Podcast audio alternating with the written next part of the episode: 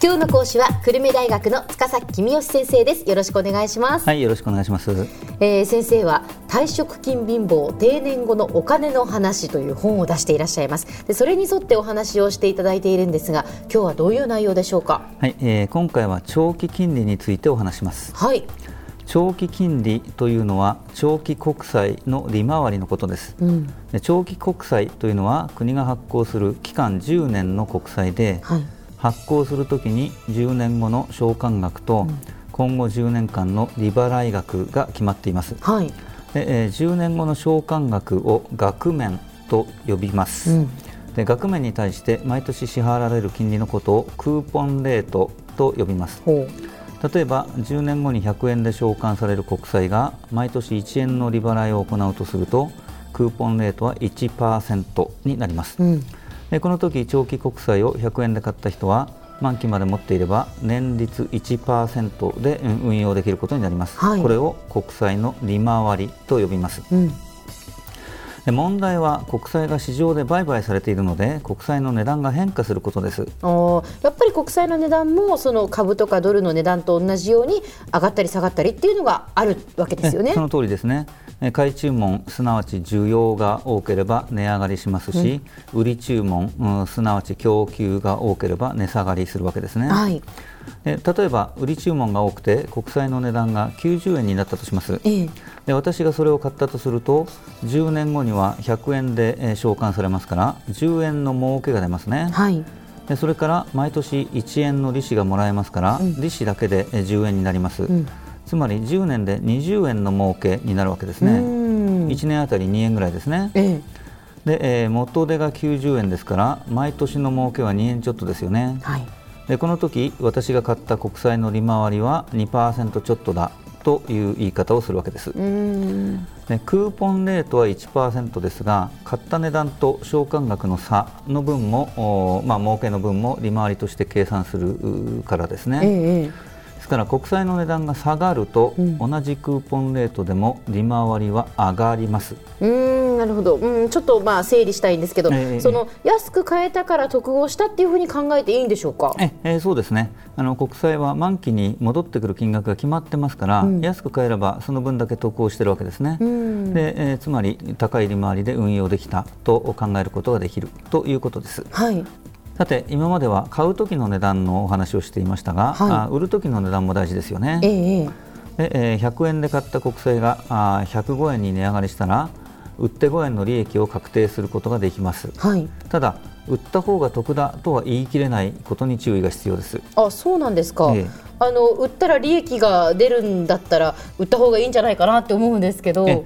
あのそう思う人が多いと思いますけどちょっと複雑な話ですけども、えご説明しますと、はい私が100円で国債を買った時は、1%の利回りで10年間運用しようと考えていたわけです、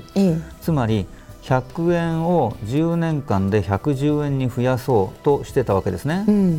で買ってすぐ国債が105円で売れたということは、まあ、5円も多かったんで嬉しいなっていうことですけれども、うん、残り5円をどうやって稼ぐかっていうことが問題になるわけです。そうですね、え100円だった国債が105円に値上がりしたのは何でかっていう理由を考えてみると、ええ、それは世の中の人々が利回りは0.5%でもいいから国債を買いたいと思って買い注文を出したからですね。え、そういう時に私が現金105円を持っていてこの105円を利回り1%で運用するこすることはとってもできませんよね。うんあ結局私は105円を金利0.5%で10年間運用して、えー、5円の利子を稼ぐことになります。最初と最後を見ると10年かけて10円が110円に増えただけですから当初の目的がまあ達成はされましたけど、うん、特に良いことが起きたっていうわけでもないんですよね。あそういうことですね、えー、長期国債を理解する人が何を考えているのかという話に移りましょう。はい私が100円を10年間運用しようと考えた時、うん、10年ものの国債を買うという選択肢がありますがもう一つありますね。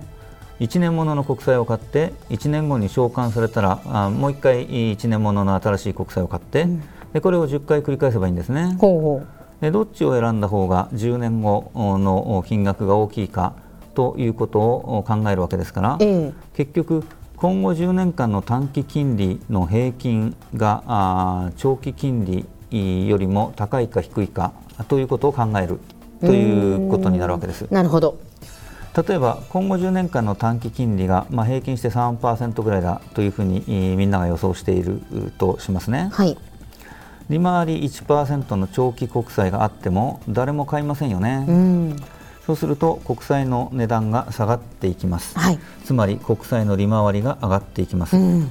で利回りが3%になった時に初めて、えじゃあ長期国債を買おうかなっていう注文が出てくるわけですね、え利回りの上昇はしたがって3%で止まります、うん、これが長期金利の決まり方の基本というわけですね。ということは、まあ、まずみんなその短期金利を予想してそれによって長期金利が決まってくるっていうことなんですね。そういうことですね、それが基本です。であとはですねリスクプレミアムというものと需給関係というもので基本となる金利から、まあ、ちょっとずれることがあります。はい、リスクプレミアムというのは長期間お金を固定してしまうのは嫌だから、まあ、予想される利益が同じならば1年もの国債を買っておこうという投資家が多いために、まあ、予想の平均よりはちょっと高いところに長期金利が決まることが多いよねっていうことですね。うん、あと需給というのは例えば政府が大量に国債を発行すると金利が上がりますし日銀が大量に国債を買えば金利が下がります、はい、というのが需給です。ええ。場合によっては市場の思惑っていうのも働きます、うん、人々が国債の値段が上がると予想すると上がる前に買っとこうという人が増えて実際に国債の値段が上がる。つまり利回りが下がる、うん、といったこともあり得るわけですね、うん、こうした要因が合わさって実際の長期金利は決まっていくということですね、はい、では先生今日のまとめをお願いします。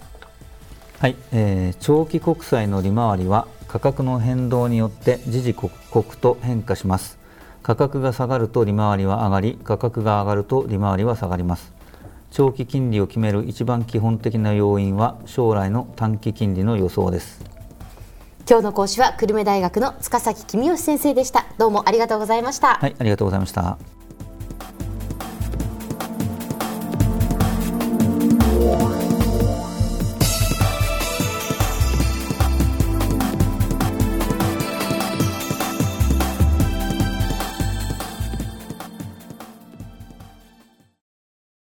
ゾクゾクグイグイメラメラつながる。ゾワゾワ。ハラハラ。メキメキ。つながる。ズキズキ。モワモワ。ホカホカつながる。キリキリ。ザワザワ。キュンキュン。ガンガン。ワクワク。ウズウズドキドキ。ルンルン。バクバク。九州人のいろんな気持ちつなげます。九州から輝こう。キラキラつながる。 QTnet